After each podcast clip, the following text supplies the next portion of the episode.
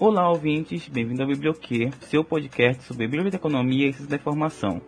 Eu sou o Rodrigo, meu segundo episódio mediano aqui com vocês. Então, para quem não me conhece, eu sou um homem de altura mediana, branco, cabelos ondulados, que usa óculos e está com uma camisa preta. Oi, ouvintes! Aqui é a Melissa, a mediadora do nosso biblioquê. Eu sou uma mulher parda, de altura mediana, cabelo cacheado e hoje eu estou usando um vestido que lembra de um marinheiro com um gato aqui no meu pé. Bem, o tema do nosso episódio de hoje é extremamente importante e necessário. Falaremos sobre os povos originários e para isso nós chamamos a maravilhosa Wanda Uitoto. Bom, gente, esse episódio é quase uma autocrítica ao biblioquê, já que nós moramos na região com o maior número de falantes de línguas indígenas do Brasil, mas nunca convidamos alguém indígena ou falamos sobre esse tema. Então, de antemão, pedimos a compreensão do nosso convidado, nossos ouvintes, e que não nos cancelem por usar algum termo é, errado. Por favor, gente. Qualquer coisa, Wanda, pode corrigir a gente. Fique à vontade para corrigir. Vocês também, ouvintes.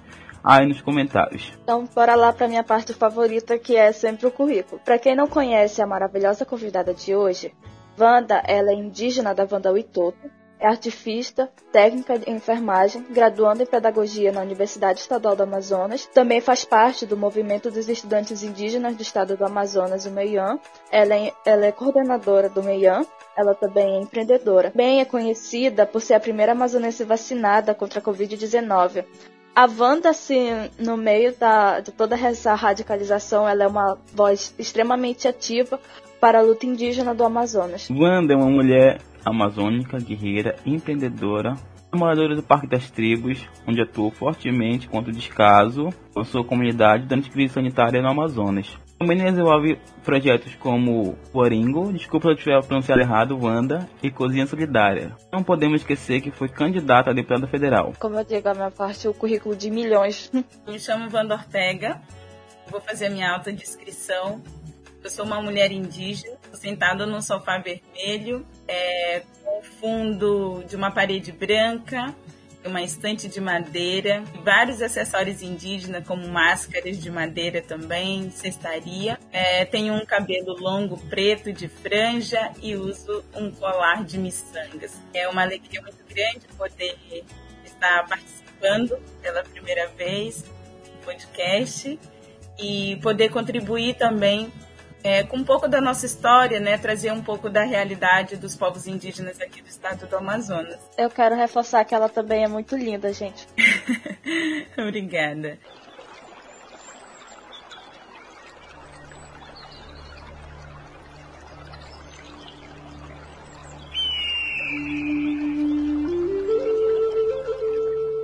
Antes de iniciar nossa conversa, Wanda, preciso reforçar o que disse no início, que não conhecemos tão bem as pautas e as lutas dos povos originários. Então, você e nossos ouvintes podem ficar à vontade para corrigir caso seja necessário. A gente sabe que existe todo um estereótipo do indígena na cultura pop, que é muito propagado na TV brasileira e por isso está no imaginário de muita gente, inclusive da gente, moradores do Amazonas. Eu mesma fiquei totalmente pensativa quando descobri sobre a existência do Parque da Tribos e envergonhada também. Eu queria que você nos falasse um pouco sobre a sua realidade e a realidade dos outros integrantes da sua comunidade e o que você acha desse estereótipo. Obrigado pela pergunta. Ela é importante, é, tendo em vista realmente que nós, amazônidas e brasileiros também, conhecemos muito pouco sobre a realidade dos povos indígenas é, no nosso país.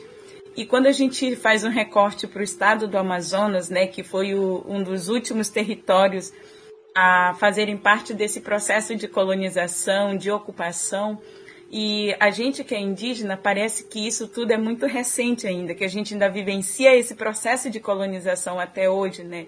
De apagamento das nossas histórias, da nossa identidade, da memória desse lugar que habitamos, que é a Amazônia, que é a capital de Manaus, que é Manaus, na verdade, né? Capital do Amazonas.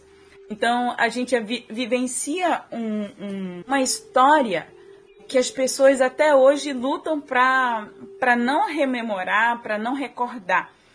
Quando a presença indígena se faz hoje em retomada em Manaus, né, porque a gente está num processo também de retorno aos nossos territórios, é essa capital, essa grande capital, é, Manaus, hoje tem uma, uma média de quase 40 mil indígenas vivendo em contexto de cidade. É o Parque das Tribos, onde eu vivo hoje. É só mais uma das 56 comunidades indígenas dentro da cidade de Manaus, né, que as pessoas não conhecem. Sobretudo quando encontram nós ocupando alguns espaços, né? Porque é isso, o imaginário da sociedade brasileira, ela está concretada numa, num período da história que é contado até hoje sobre nós. Né? Nossas literaturas ainda dão conta somente de um período é, registrado pela colonização, pelos colonizadores, que é de 1500, né? que sobre a perspectiva e o olhar do colonizador que, que chega no território.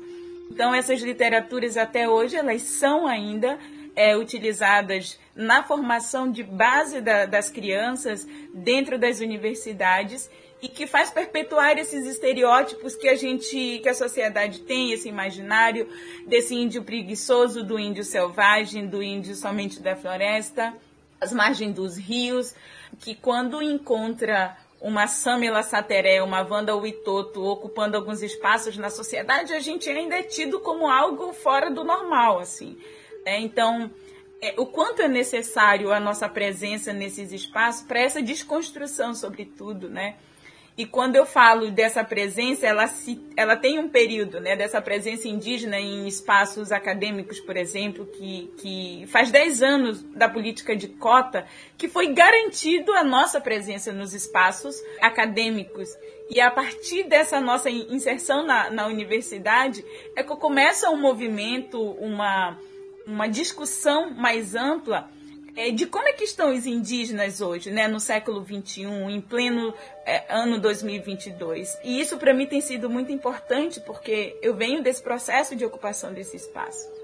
Eu, sou, eu pertenço ao povo Witoto, que originalmente vem da Colômbia. O meu povo, ele vem da Colômbia, minha bisa, minha avó, elas vêm de Chorreira, em Putumayo, que é a região originária, né, que os, que os Witotos acreditam e nasceram do centro da Terra, nesse território, na Colômbia.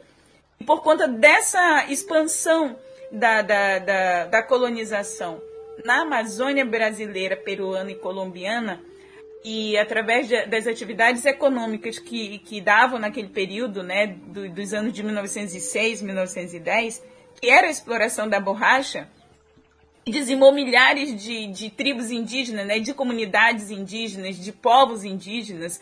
Tribo é uma palavra que hoje está em desuso, só para vocês saberem, né? A gente não usa mais esse termo tribo. A gente fala etnias ou povos originários para esses termos que foram colocados para nós. E o meu povo, ele, ele foge da Colômbia nesse período da exploração da borracha que acontecia. E aqui no Brasil, os Witotos estão é, no Alto Rio Solimões, na colônia, a, é o nome do território do meu povo carrega esse processo de colonização, por exemplo. O território do meu povo no Brasil né, se chama colônia, porque é, fomos acolhidos naquele período de fuga pela, pelos padres, é, que também colonizavam a Amazônia, catequizando né, os nossos povos. E, e esse território tem esse nome, de colônia. E por 87 anos, os Witotos é, ficaram silenciados nesse território, porque os, os, perseguidores, os colonizadores buscavam os Witotos que fugiam, os povos indígenas que fugiam da região da, da, da de Colômbia, né? e eles matavam, afogados no rio.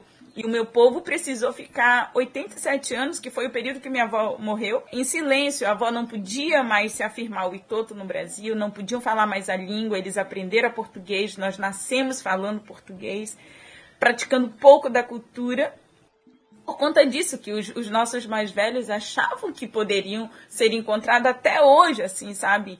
Então, a partir do momento que eu entro na universidade em 2016, aqui na UEA, eu começo a questionar exatamente isso. Por que, que eu sabia tão pouco da história do meu povo? Por que, que a minha avó não contava as histórias do nosso povo, sendo que o nosso território é reconhecido como um Itoto, nós nascemos naquele território, a gente tem um registro de nascimento o Itoto, só que a gente não podia falar sobre os Itoto.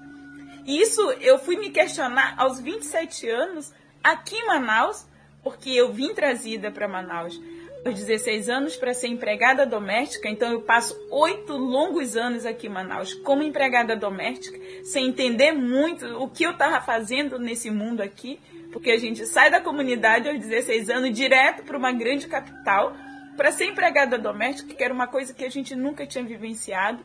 E quando eu completei 27 anos, eu tive a oportunidade de ir para a universidade. Um amigo aqui em Manaus me falou que eu, por ser o Itoto, poderia ir para a universidade eu recebo o meu documento do Rani do território, que a minha mãe sempre guardou escondida, assim, numa pasta amarela, para entender que eles não queriam que a gente se, se apresentasse mais como Itoto. Então guardavam lá, não fazia sentido aquele documento para nós. Eu entro na universidade. Lá é que eu consigo questionar sobre toda a violência que minha avó vivenciou. É, eu pude questionar o que eu estava vivendo, é, esse apagamento da história do meu povo. Eu começo a fazer uma busca louca assim quando eu entro na UEA, porque encontrei outros parentes indígenas lá também invisibilizado porque esse espaço acadêmico naquele período que a gente entrou, ela também, mesmo tendo a política de cota, a gente é totalmente invisibilizado lá dentro. Não se dialoga com a nossa cultura, com o nosso modo de pensar, não tem currículo que dialogue com esses conhecimentos que a gente já carrega enquanto indígena. Então, tudo isso foi sendo questionado dentro daquele espaço e a gente começou a demarcar a universidade enquanto corpos indígenas. Né? Começamos a pintar, pesquisar sobre nossas pinturas corporais, o que, que elas representam, em que momentos deveriam ser usadas. E eu começo a fazer isso em 2016 com a história dos Vitoto e os outros Apurinã, os outros Saterê que estavam na universidade também, é, que sabem que são indígenas, mas que não têm essa memória da história. Né? E esse espaço acadêmico nos permitiu isso e, e, se compreender enquanto é, é, um corpo político também dentro daquele espaço e questionar cada palavra que se diz pelo um professor, pelas literaturas impostas sobre nós ali. Eu estou fazendo um processo de formação enquanto professor. Quando você vai estudar educação, é, o que, que se traz enquanto história? É o processo de catequização dos indígenas. A, a educação no Brasil, ela se inicia com um processo de catequização é, das crianças, das pessoas indígenas no nosso país. E aquilo foi assim muito forte para mim ter contato com essas literaturas, porque também a nossa formação básica ela não, não nos dá conta da, da história do nosso país e muito menos da população indígena. Isso para mim foi uma virada de chave em 2016, é, ouvindo essas histórias que nos é apresentada e sobretudo trazendo as nossas histórias, que foi o mais importante, porque a gente questionava o professor diante do que estava sendo dito é, e trazendo a nossa realidade. Porque lá, quando contam a história do, dos povos indígenas, é como se nós não existíssemos mais. É, está lá datado 1500, tinha presença indígena no Brasil. E de lá para cá, não se tem vestígio dos indígenas. Aonde que eles estão? E a gente levantava a mão e começava a dizer que nós estávamos aqui nós estamos dentro da sala de aula, nós estamos na universidade, nós estamos dentro dos hospitais, porque temos formado médicos, temos formado enfermeiros, técnicos de enfermagem, que é uma das profissões que eu exerço, né? Então, assim, é, mostrar esse, como é que os indígenas estão hoje, depois de 522 anos é, é, de colonização. E dizer que esse processo de colonização ainda acontece em outras estruturas sobretudo governamentais, institucionais hoje, né, que a gente vê o quanto existe de preconceito dentro das instituições é, para acolher indígena. Né? As próprias academias. As próprias academias elas são obrigadas a nos aturar, parece, dentro desses espaços.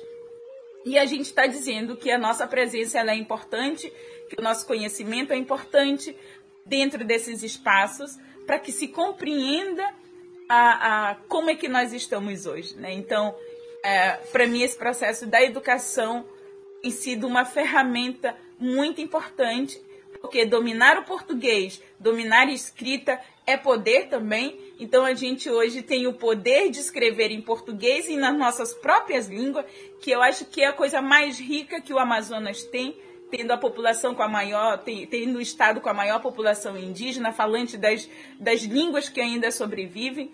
né, nesse país, mas que ainda não há essa valorização.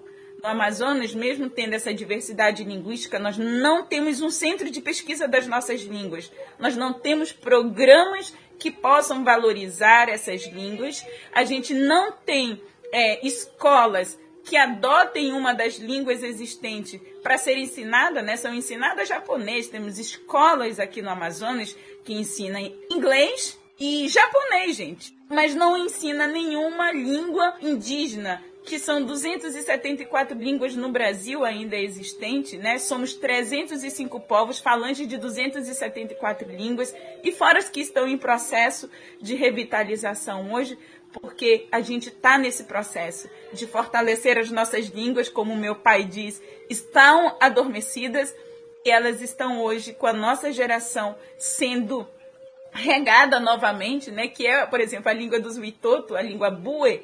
A língua Bue hoje é o que eu tenho trabalhado junto ao nosso povo, junto às crianças aqui no Parque das Tribos, porque nós temos ainda três falantes no Brasil é, desta língua, né? Do nosso povo e a gente está nesse processo de fortalecer essas línguas. Mas é um pouco disso. É, desculpe, eu falo muito também. Sem problema, Wanda. Durante a tua fala, eu quis comentar algumas coisas, mas eu fiquei silêncio porque eu queria que tu terminasse de falar, porque tua fala é incrível. Perguntar é como se deu o teu processo de, de conhecer a língua, de revitalização da língua, como está sendo esse processo. Eu acho muito incrível essa parte. E eu também queria comentar uma coisa antes de eu falar sobre isso, é que ainda não existe nem o Centro de Estudo de Pesquisa de Línguas Indígenas Amazônicas, mas eu não posso falar muita coisa, mas venham aí, tá? Depois eu te passo mais informações aí em off, mas vem aí. É estou, fazendo, estou fazendo parte dele. Uau. Depois te conto os detalhes. Mas fala aí sobre, sobre o processo da língua, eu fiquei muito interessado sobre, sobre isso. Então, em 2016, quando eu inicio a, a pesquisa sobre a história dos Vitotos é, na universidade, é, eu descubro que os Witotos são falantes de quatro línguas, né? Bue, que é a língua principal, Mica, Mimica e Nipode. São os quatro, as quatro línguas faladas pelo meu povo na Colômbia. E aí é meio que dividido por clãs, por território, então eles vão adotando algumas línguas que partem desse tronco geral que é Bue. É, e aí a gente vai para a comunidade tentar é, saber se, se ainda há memória dessa língua nos nossos mais velhos e a gente descobre é, que nós temos três falantes ainda de que tem na sua memória muita coisa da língua que a nossa língua está viva. A gente achava que a língua estava morta porque a gente nunca falou da língua assim, né? A gente tem várias comidas é, com nome na nossa língua, mas que a gente nem relacionava com essa língua materna, né? Então, é, a partir desse, desses achados, né, de, de, a gente entender a importância dela na nossa forma de pensar, porque ah, os nossos avós falam que a língua é a nossa vida, é o nosso modo de pensar, que, que faz parte da nossa existência. Então, eu acho importante que a gente é, se conecte com essa língua. E aí eu, eu, eu começo a pesquisar várias coisas né, em 2016 e 2017 é, sobre essa língua. E é uma língua apaixonante, então eu encontrei vários, vários cantos no YouTube é, cantado pelos anciões em Colômbia. E eu começo a, a aprender os cantos é, e depois pesquisar as palavras que eu estava ouvindo, assim, porque não tem material é, da, da, história dos Witoto no Brasil. Então eu tive muita dificuldade de encontrar pesquisas sobre os Witotos no Brasil. Não se tem pesquisa de Witoto no Brasil. Então todas as literaturas estão em inglês e espanhol. Então tipo que aprendi um pouco de espanhol lendo a, a, as pesquisas é, que são produzidas pela Universidade de, da UNAL, sobretudo. É, Echeverri é um, uma das pessoas que há mais de 40 anos trabalha com os Witotos é, é, ele é um antropólogo que vive aqui na UFAM, inclusive, não sei se vocês conhecem. Ele é uma das pessoas mais importantes nas minhas, nos meus achados, assim, porque ele tem uma vivência muito grande, fala a língua Witoto, inclusive, então eu encontrei esses materiais. E aí, só que nós não tínhamos ainda falado com os Witotos da Colômbia. Isso é uma coisa mais incrível. A gente sabe da história do nosso povo de lá, só que, assim, eles a gente nunca tinha tido contato com eles para lá.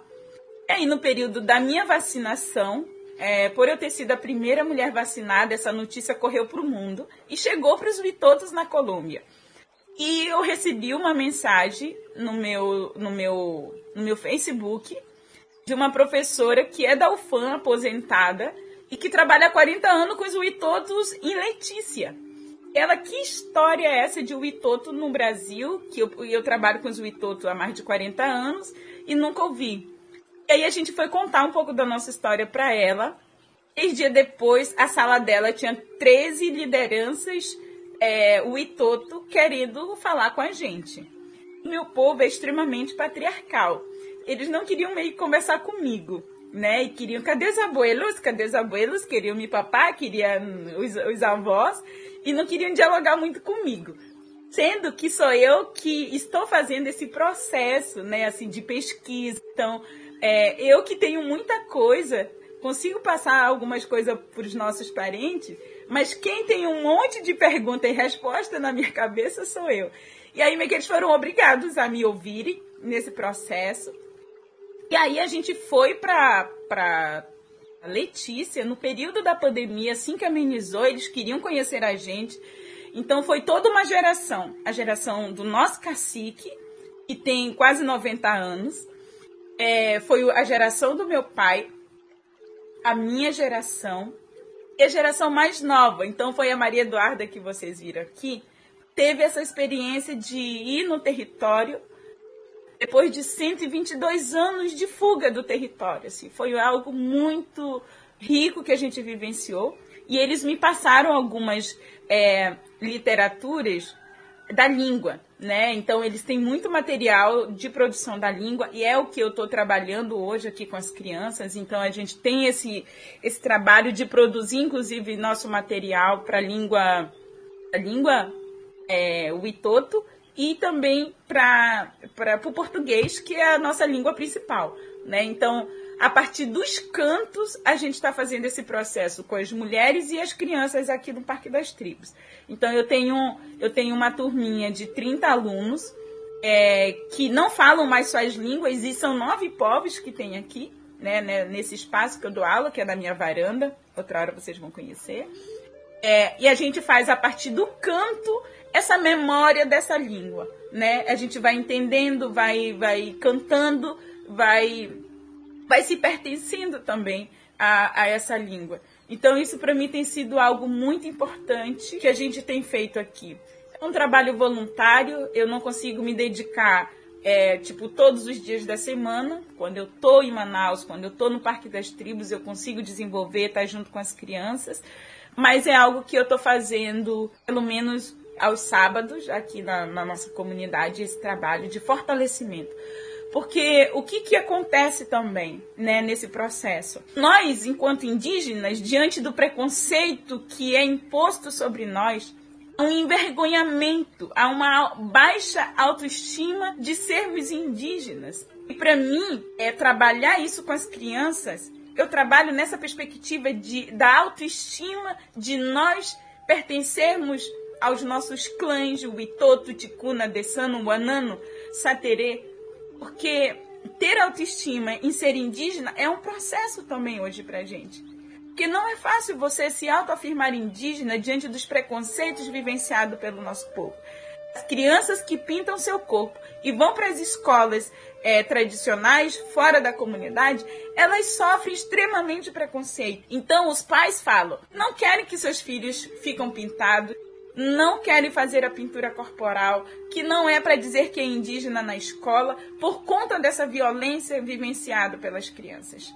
Então aqui é um trabalho de contraturno, de empoderamento. Eles fazem a pintura no seu corpo e entende que é para sua proteção, entende que é importante estar pintado, para que quando alguém perguntar lá fora, na ponta da língua, com muita autoestima de dizer eu sou Itoto, por isso que eu estou pintada com urucu e ginipapo, que é para proteção do nosso corpo e faz parte da minha cultura. Então eu trabalho aqui na comunidade essa autoestima de ser o Itoto, sabe, com as crianças e com todos os outros, outros povos que estão aqui. Então é um pouco disso que eu tenho feito através da educação, através dos cantos, dos instrumentos, dos maracás, tudo a gente vai inserindo nesse processo é, de formação deles, né? E desse pertencimento também.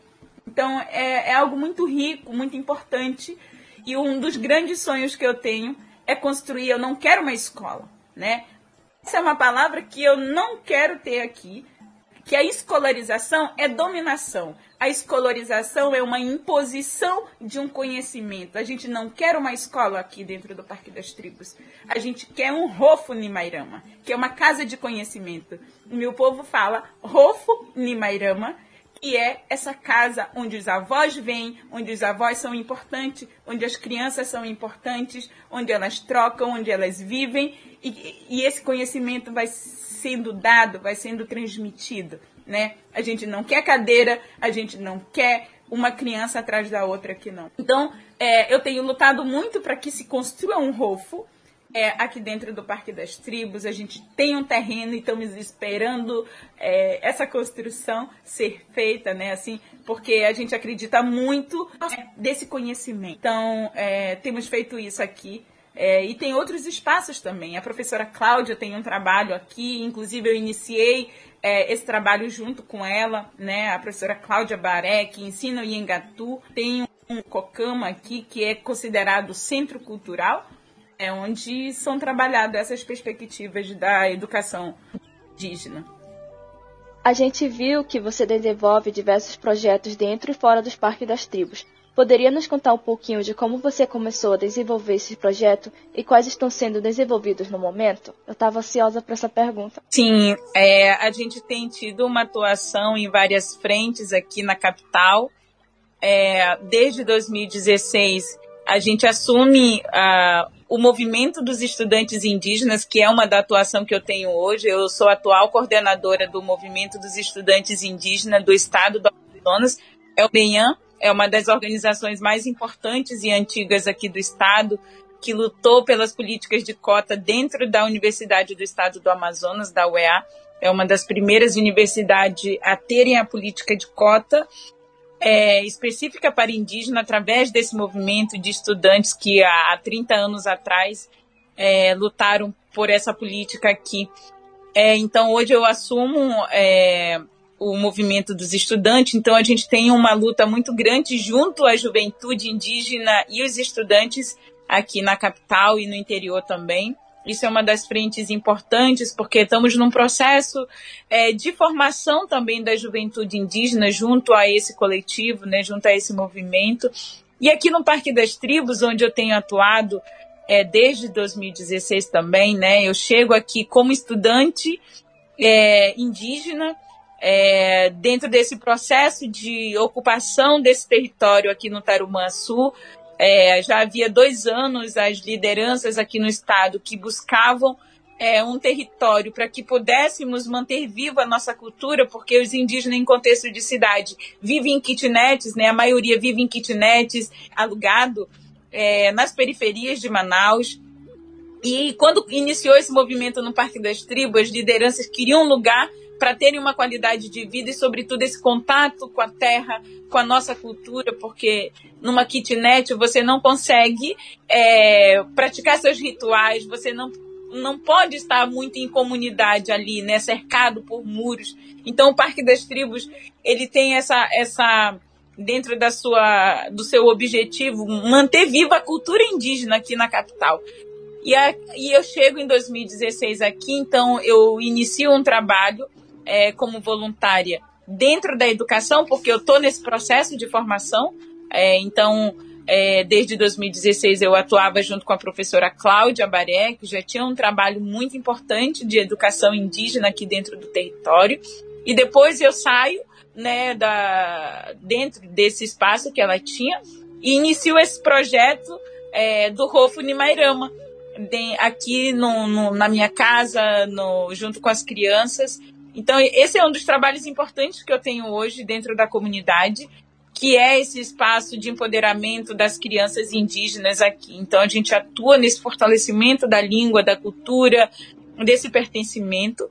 E além do projeto do Ateliê Derequini, que é um outro projeto importante das mulheres é, indígenas aqui dentro do Parque das Tribos também, Então, cinco famílias que atuam aqui dentro desse projeto, é numa tentativa de geração de renda para as mulheres dentro da comunidade, porque a maioria das mulheres indígenas elas não são alfabetizadas, então ela tem muita dificuldade de ser inseridas no mercado de trabalho.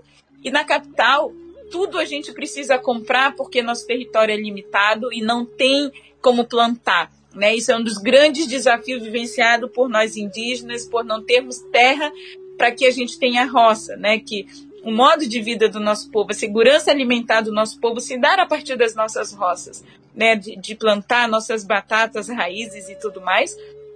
Então, esse é um dos grandes problemas enfrentados dentro da nossa comunidade. É a segurança alimentar, na verdade, a insegurança. A gente vive muito a insegurança alimentar nos territórios.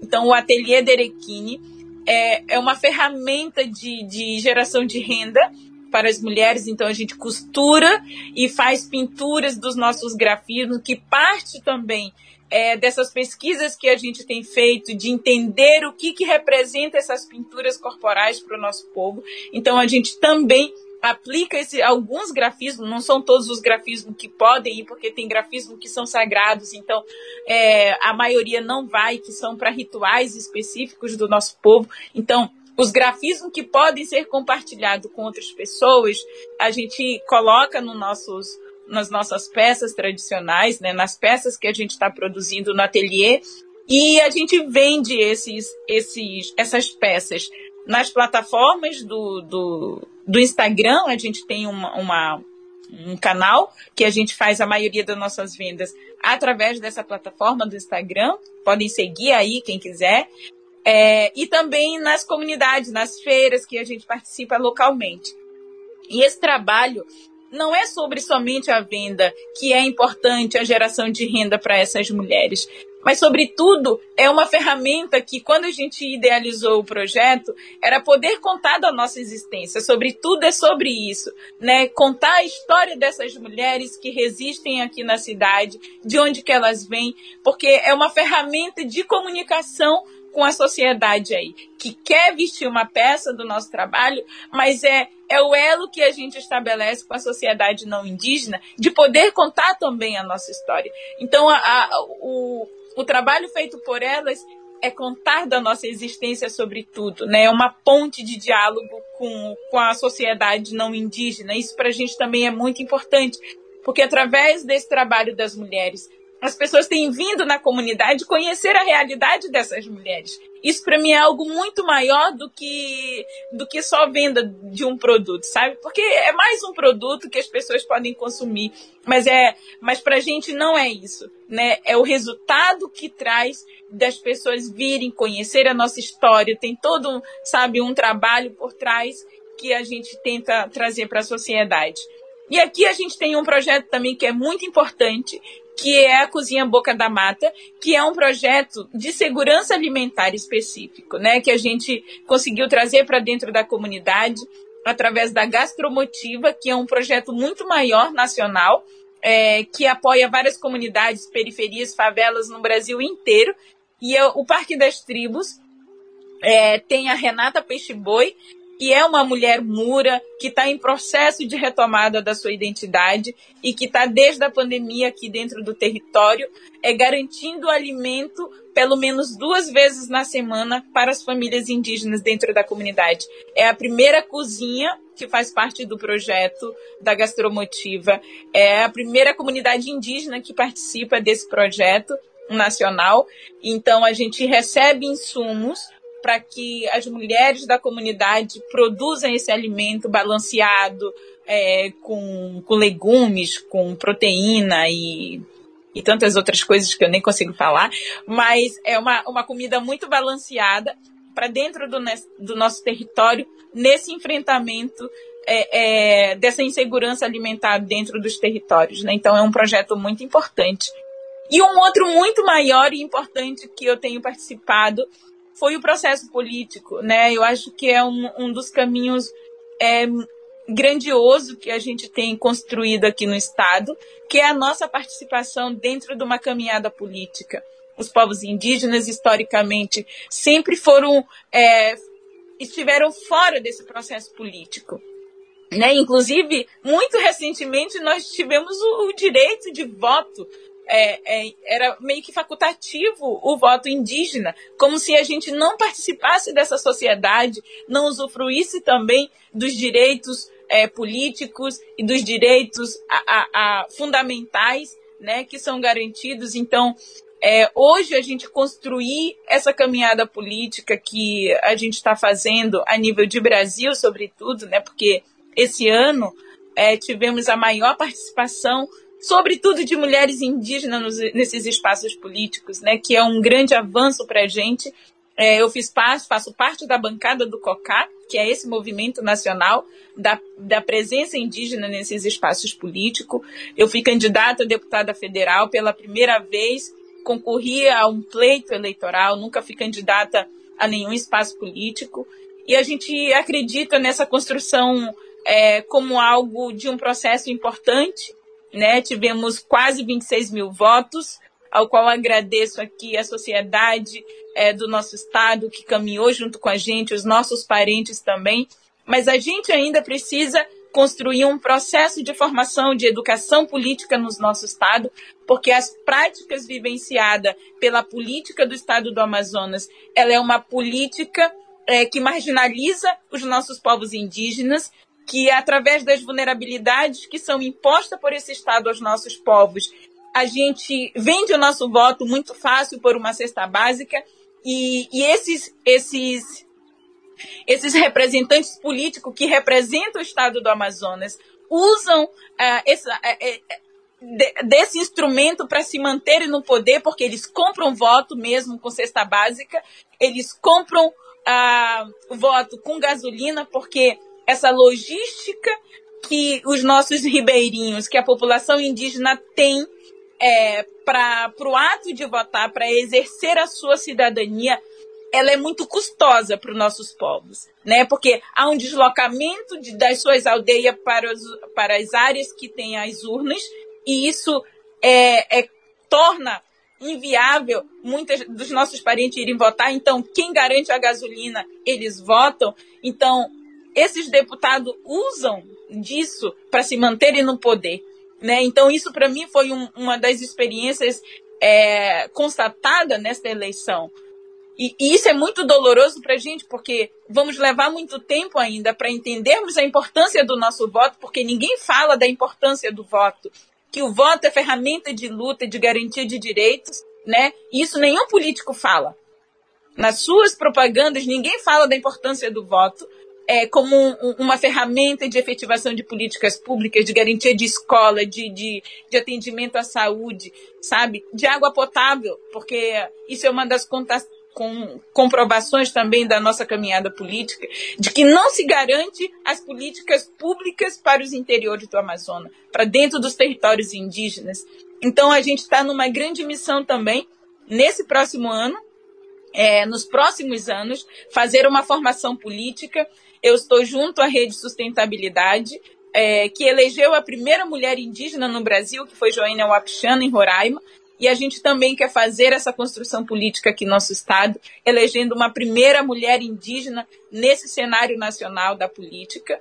E estou me formando, estou estudando também é, sobre política, porque a gente precisa aprender o que, que é esse espaço, quais são as funções que cada é, eleito tem para com a sociedade coisas que o nosso povo não sabe, por isso que se junta aquele santinho no chão lá e os deputados jogam na frente das escolas, porque não se tem educação política é, no nosso estado. Né? Então, eu quero iniciar esse processo de formação política dentro dos nossos territórios, com as mulheres e com os jovens indígenas. Então, a gente está nessa frente também para que um período é, que não vai ser curto, a gente tenha a, essa mulher eleita e tantas outras mulheres que a gente precisa ocupar esses espaços aqui no nosso estado.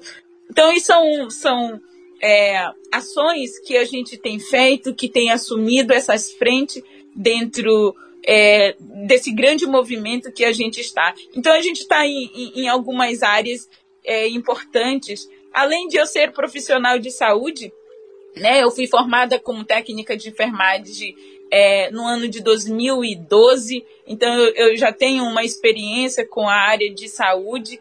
Atualmente, por conta dessas frentes políticas, eu não estou atuando na área de saúde, né, mas fui servidora pública da Fundação Alfredo da Mata.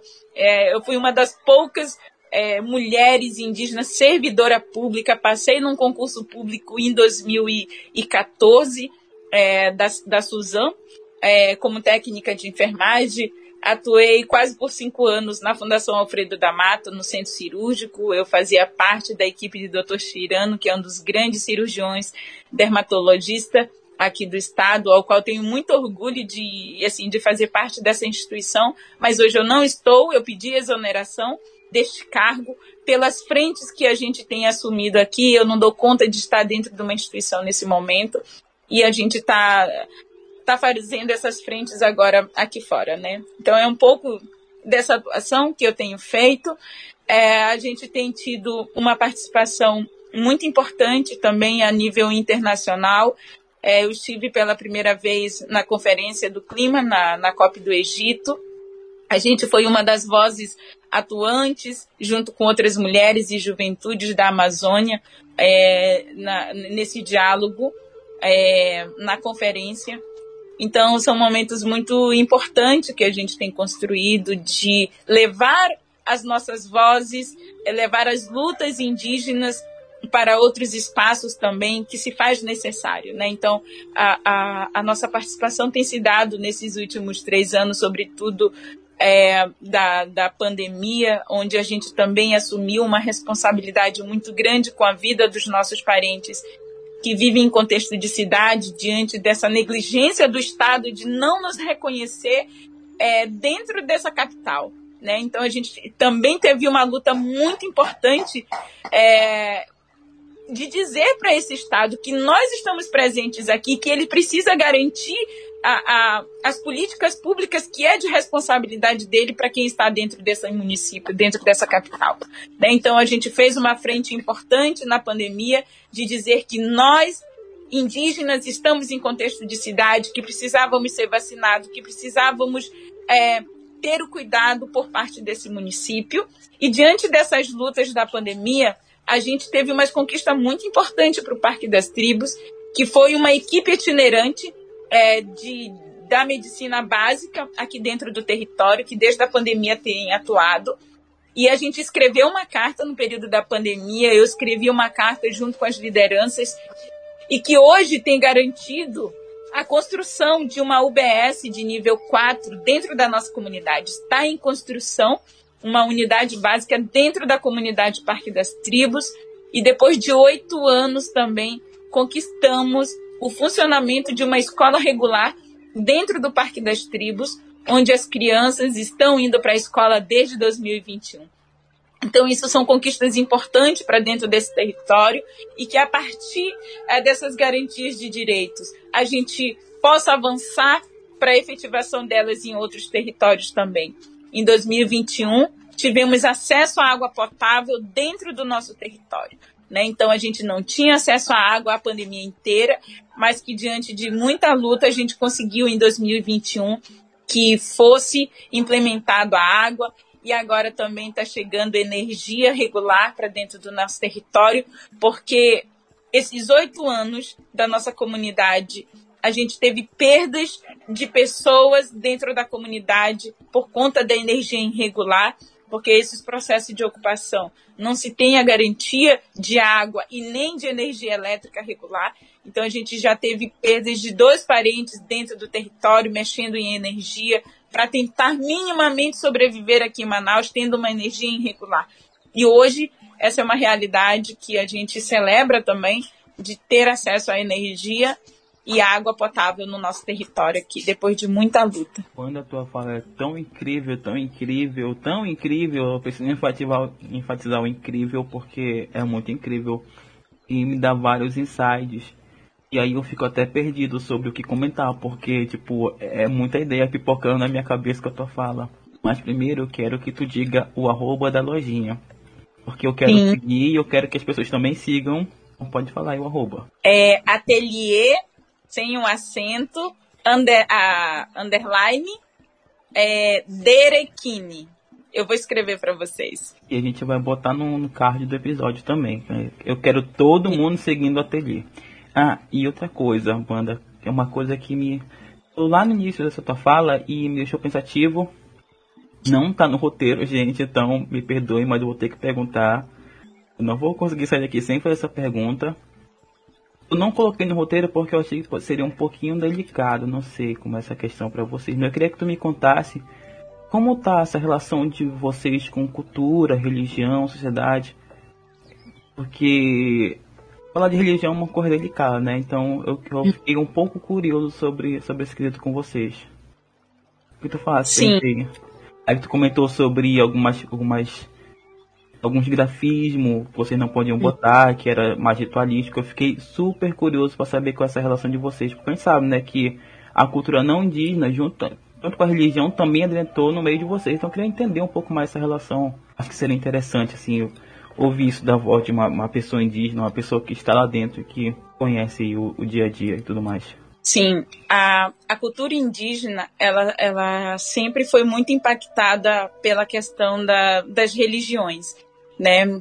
Todo esse processo transformou muito a espiritualidade, o modo de a gente viver partir desse contato com a catequização, e depois veio os evangélicos e de todas as formas que você possa imaginar. Então, tu imagina ah, esses impactos dentro da nossa cultura, né? E eu vou, eu vou falar de uma experiência minha e do que vivencio com outros parentes. Ah, muitos dos nossos parentes, das nossos, nossos, nossos povos, não praticam mais seus rituais por conta dessa questão religiosa né? É, por exemplo, os Witoto, eu, eu cresci dentro da nossa comunidade celebrando as festas dos santos, Nossa Senhora Imaculada Conceição, Nossa Senhora Aparecida e Divino Espírito Santo. Eram três festas celebradas pelo, pela minha família, pelos avós, é, dentro da nossa comunidade Witoto no Alto Rio Solimões. A vida inteira foi celebrada isso, porque quando foram acolhidos aqui pela Igreja Católica, é, teve que meio forçado essa substituição pela sobrevivência. Mas já era um processo da prática da igreja, né? É, é tirar todo esse pertencimento à língua, à espiritualidade desses povos e, e colocarem uma outra espiritualidade também, porque eles acreditavam, inclusive, que nós não tínhamos alma, né? Nós fomos batizados para termos almas, para termos espírito, para ser considerados gente. Então, tu imagina esse processo. E para o meu povo isso foi muito impactante, porque eu não, em nenhum momento da minha vida, eu participei de rituais Witoto. A gente nunca participou de rituais Witoto. Mas hoje, a partir das nossas pesquisas é, e da escuta, sobretudo, dos nossos mais velhos, foi uma forma de que eles encontraram para se manterem vivos. Isso é a coisa mais linda que eu que eu posso constatar na, nas nossas escutas dos nossos mais velhos. Porque uma coisa que a colonização não conseguiu é tocar do meu povo foi a questão do alimento. O alimento é algo sagrado para o meu povo. A roça é algo sagrado para o meu povo. E a minha avó fazia três bailes para manter vivo isso. Ela precisou fazer três bailes de três santos para comer as comidas tradicionais dela, porque eu tenho na minha memória os sabores que só minha avó conseguia fazer que eram comidas típicas Witoto, que tem o nome Witoto e que são essas memórias que a gente tem hoje, né? E quando eu fui na Colômbia, eles nos receberam com bailes, não de santo, mas um baile Witoto com as mesmas bebidas e comidas que minha avó fazia nos bailes de santo aqui no Brasil. Então isso para mim é a coisa mais incrível, que minha avó com as suas ideias, com seus pensamentos ancestrais, se manteve vivo num baile religioso católico, celebrando os seus alimentos com essa memória ancestral e tudo. Então, isso para mim, eu ressignifico tudo, né? E assim muitos povos tiveram que ressignificar. Por exemplo, a, essas igrejas. Pentecostais? Essas igrejas pentecostais, elas, há, há 40 anos atrás, há 50 anos atrás, pegaram muitos indígenas jovens, formaram pastores isso foi uma das grandes violências assim vivenciada por nossos parentes no Alto Solimões. levar os nossos parentes para fora, é, não Itoto, de outros povos, e formaram pastores. Esta formação, quando esses parentes voltam para o seu território, eles voltam demonizando a sua própria cultura. Eles demonizaram as ritualísticas, os próprios cantos dos nossos parentes, sabe? Aí você vem um parente é, com esse processo. Isso é muito doloroso. Então, tem parentes que não faz os rituais mais é por conta dessa questão religiosa. Né? Isso é algo muito impactante dentro dos nossos territórios, inclusive para vacinação. Muitos parentes não tomaram a vacina por conta da presença da igreja dentro dos territórios indígenas no período da pandemia. Tem território que até hoje a comunidade inteira não foi vacinada, gente. Não foi vacinada. No Rio Içá, que é o território de onde minha mãe vem, tem comunidade que não foi vacinada por conta dessa questão religiosa, que era o sinal da besta, que não sei o que mais.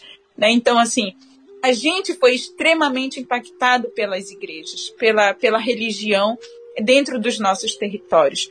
E hoje, por exemplo, o Parque das Tribos tem bastante é, igrejas de vários católicas. A gente vai nas igrejas, a gente reza, a gente é entrelaçado por todas essas vivências que nos foi imposta. Então, eu também rezo, eu oro, sabe? Mas também hoje eu busco compreender é, essa espiritualidade que foi tirada de nós, de conseguir ver a floresta como um ser sagrado, de ver o rio como um, um, um, um ser que tem espírito, sabe, de fazer escuta da terra. Então é um grande esforço que os nossos povos fazem para não se desconectarem de tudo isso, porque o que é imposto para a gente é nos arrancar de todo esse pertencimento.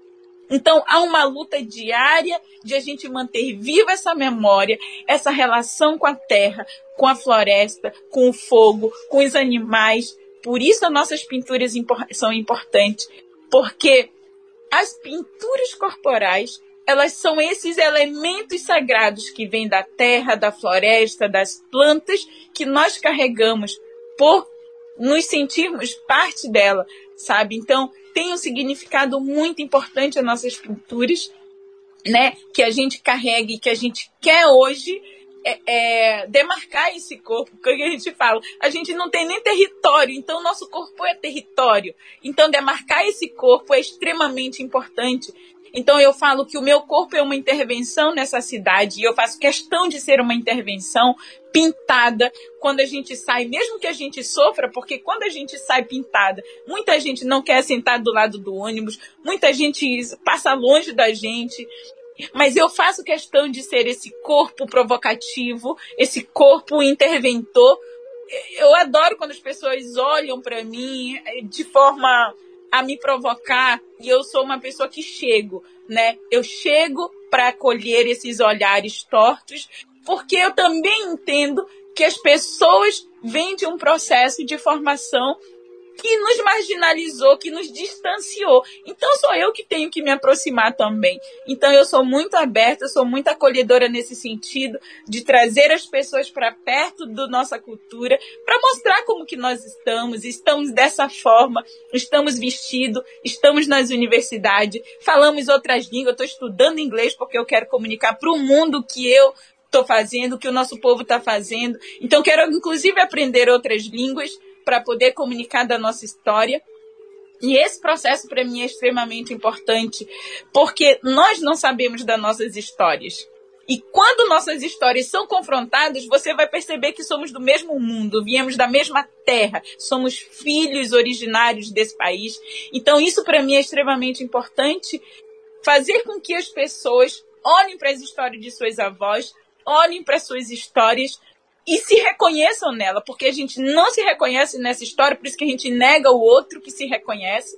Então, para mim, é extremamente importante é, criar é, essas teias de conexões, né, tecer vários paneiros para que a gente esteja junto e a gente se conectar dentro dessa história de formação desse país. Né? Então, quando eu encontro as mulheres negras, nós temos muita coisa em comum. Assim, eu tenho me fortalecido tanto com essas mulheres, aprendo tanto, porque quando eles foram trazidos para cá, essa irmandade indígena que acolheu também a população negra, por isso que tem muitos quilombos afro-indígenas, porque essa irmandade sempre existiu. E o quanto a gente precisa se unificar muito mais nessas lutas que são muito mais comum do que a questão da cor da nossa pele, porque isso não é o que deve ser colocado, né, para nós, mas o que nos une enquanto humanos, né, que somos e tudo mais.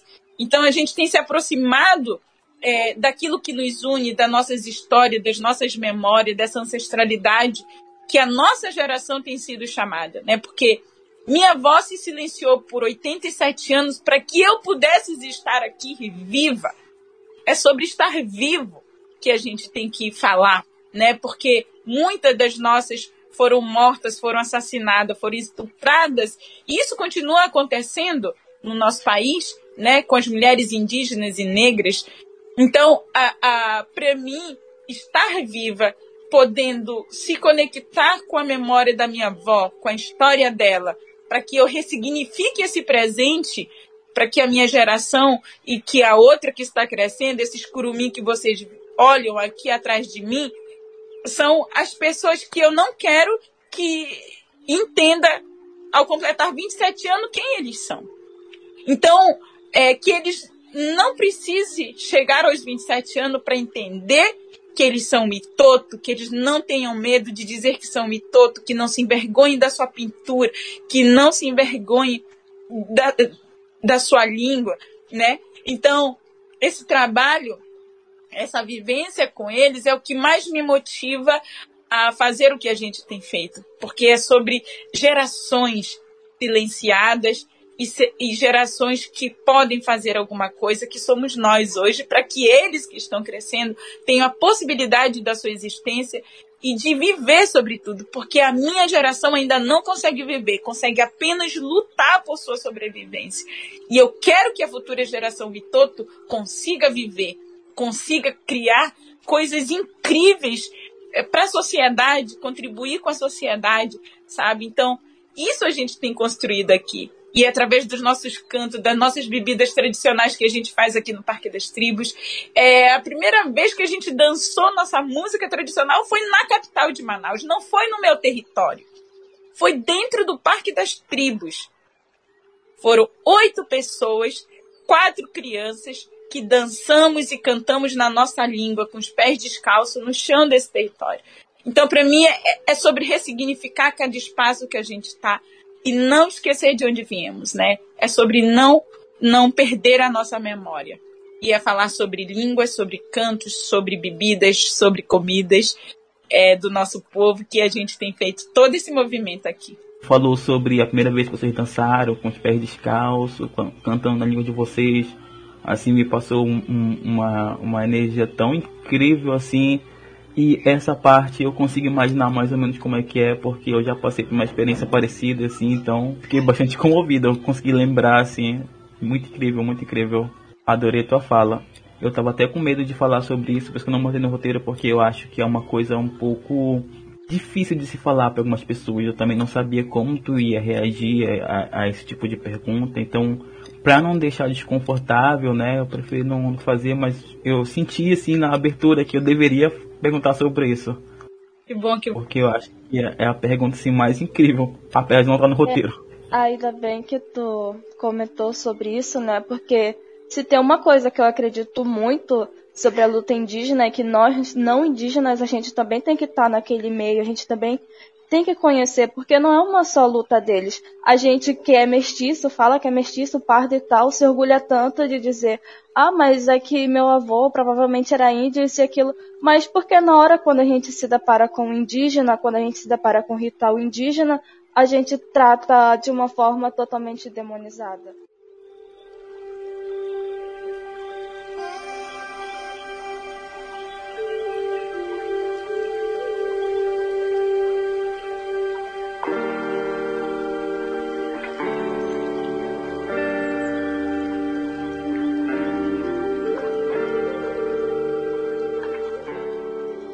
E qual o impacto de termos mais candidatos eleitos?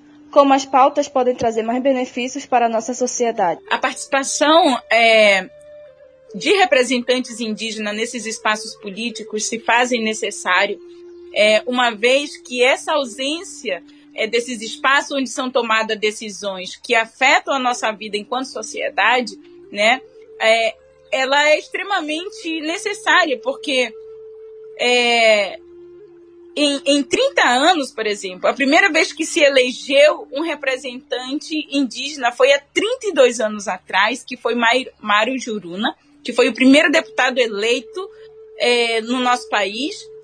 E após esse, esse 33 anos, a, elegemos a primeira mulher indígena no, no, no, estado de Roraima.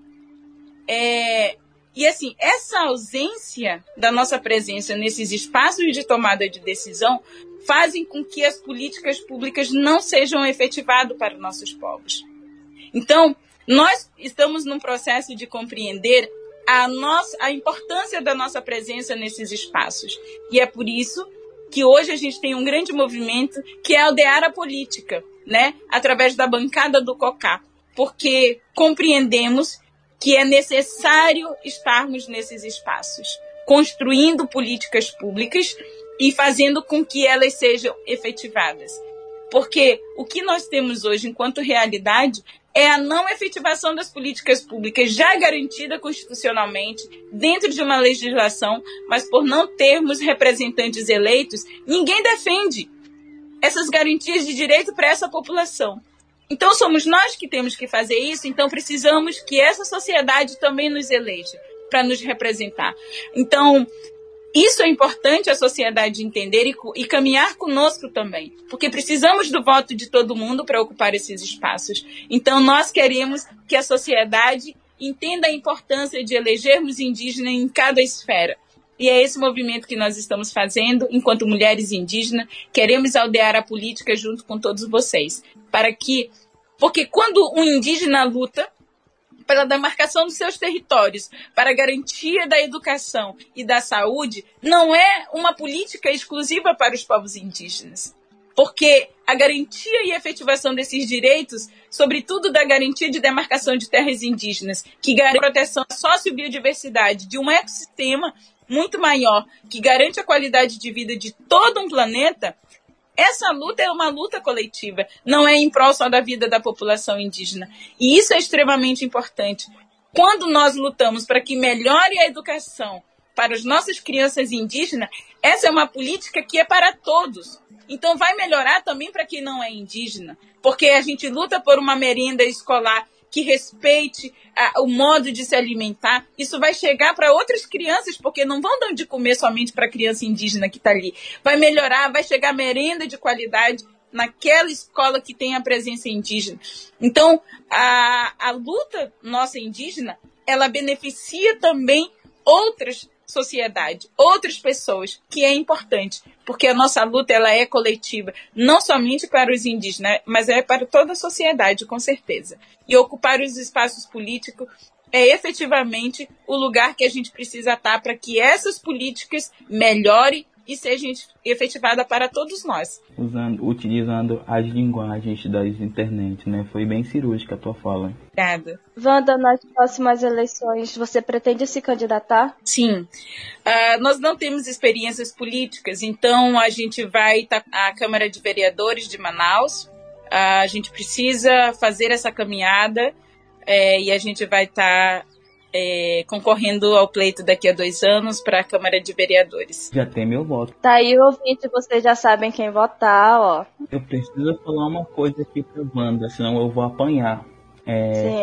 Tem uma pessoa paulada. no nosso podcast que ele é mediador, que eu tô, eu tô cobrindo ele hoje, né? Que ele deveria fazer esse episódio. O nome dele é Matheus. Ele intimou a gente a falar que ele tava fazendo campanha massiva para no Twitter e virou vários votos através de memes. Então eu preciso deixar isso aqui, senão eu vou apanhar do Matheus. Inclusive ele ficou desesperado porque não ia conseguir participar do episódio e nem ouvir oh, o episódio ao vivo. É ele também. Ah, Wanda, aí a produção tá perguntando aqui, deixa eu ler a mensagem. E a gente pode visitar o Parque das Tribos, os ouvintes podem visitar o Parque das Tribos? Como é que funciona? Se a gente pode, se a gente não pode, o que a gente pode visitar? Claro. Como é? A cidade está aberta para visitação. Aqui temos 35 etnias, então é, temos várias lideranças dentro da comunidade. Né? Cada povo tem a sua liderança e nós temos uma cacica geral, que é a Lutana, a, dentro da comunidade.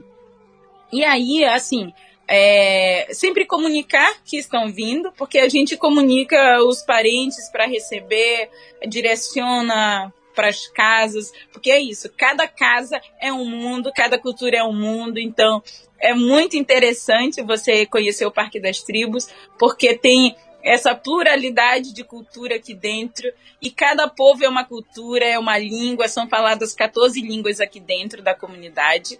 É, e isso é uma coisa rica, bonita. Tem as festas das igrejas, tem as festas dos santos, tem a, os rituais, tem de tudo que você imaginar. Nós temos uma maloca muito grande aqui dentro, é, que a gente conseguiu conquistar no período da pandemia junto à Embaixada da França. Eu tive um diálogo importante junto à Fundação Amazônia Sustentável, que conseguimos construir essa maloca aqui para receber as pessoas, para as festividades, para tudo que acontece na comunidade. Então, vocês são muito bem-vindos é, à Sociedade Manauara, é, a conhecer a nossa comunidade. É, tem sempre feiras acontecendo mensalmente dentro da comunidade, com bebidas típicas, com comidas, com artesanato, com as roupas dos nossos ateliês. Então, tem muita coisa bonita para se conhecer aqui. Tem algum, algum Instagram, algum Facebook, algum site que a gente pode se manter informado, Wanda, sobre essas coisas, sobre as feirinhas? Tem. Sobre as festividades? Ah, da. O meu perfil eu sempre divulgo é, os eventos daqui, mas tem a, o, o, o link do próprio Parque das Tribos, Parque das Tribos Oficial. E tem da Cláudia Baré também, que é uma das que promove o evento aqui. Tudo bem, a gente vai estar de todos os links, inclusive hum. vou deixar aqui gravado, oficial, para ninguém falar que eu tô mentindo depois. O biblioquê está intimado a fazer um rolê para conhecer o Parque das Tribos. Bem-vindos! Não quero ouvir nenhum não, todo mundo vai ter que ir.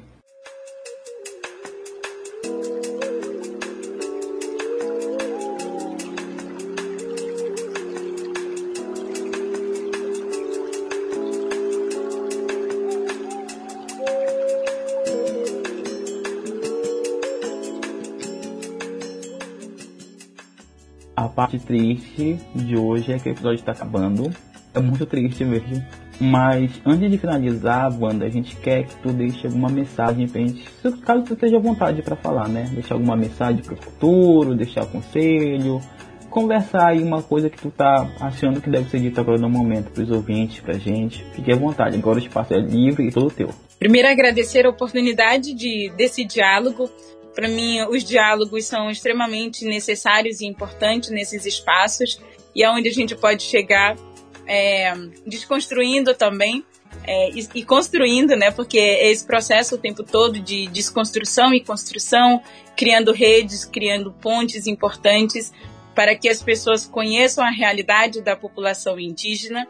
E aqui eu não dou conta de toda a realidade também, que é importante vocês saberem é porque cada povo, cada cultura é uma forma de pensar, de ver o mundo, de sentir o mundo, de estar nesse mundo.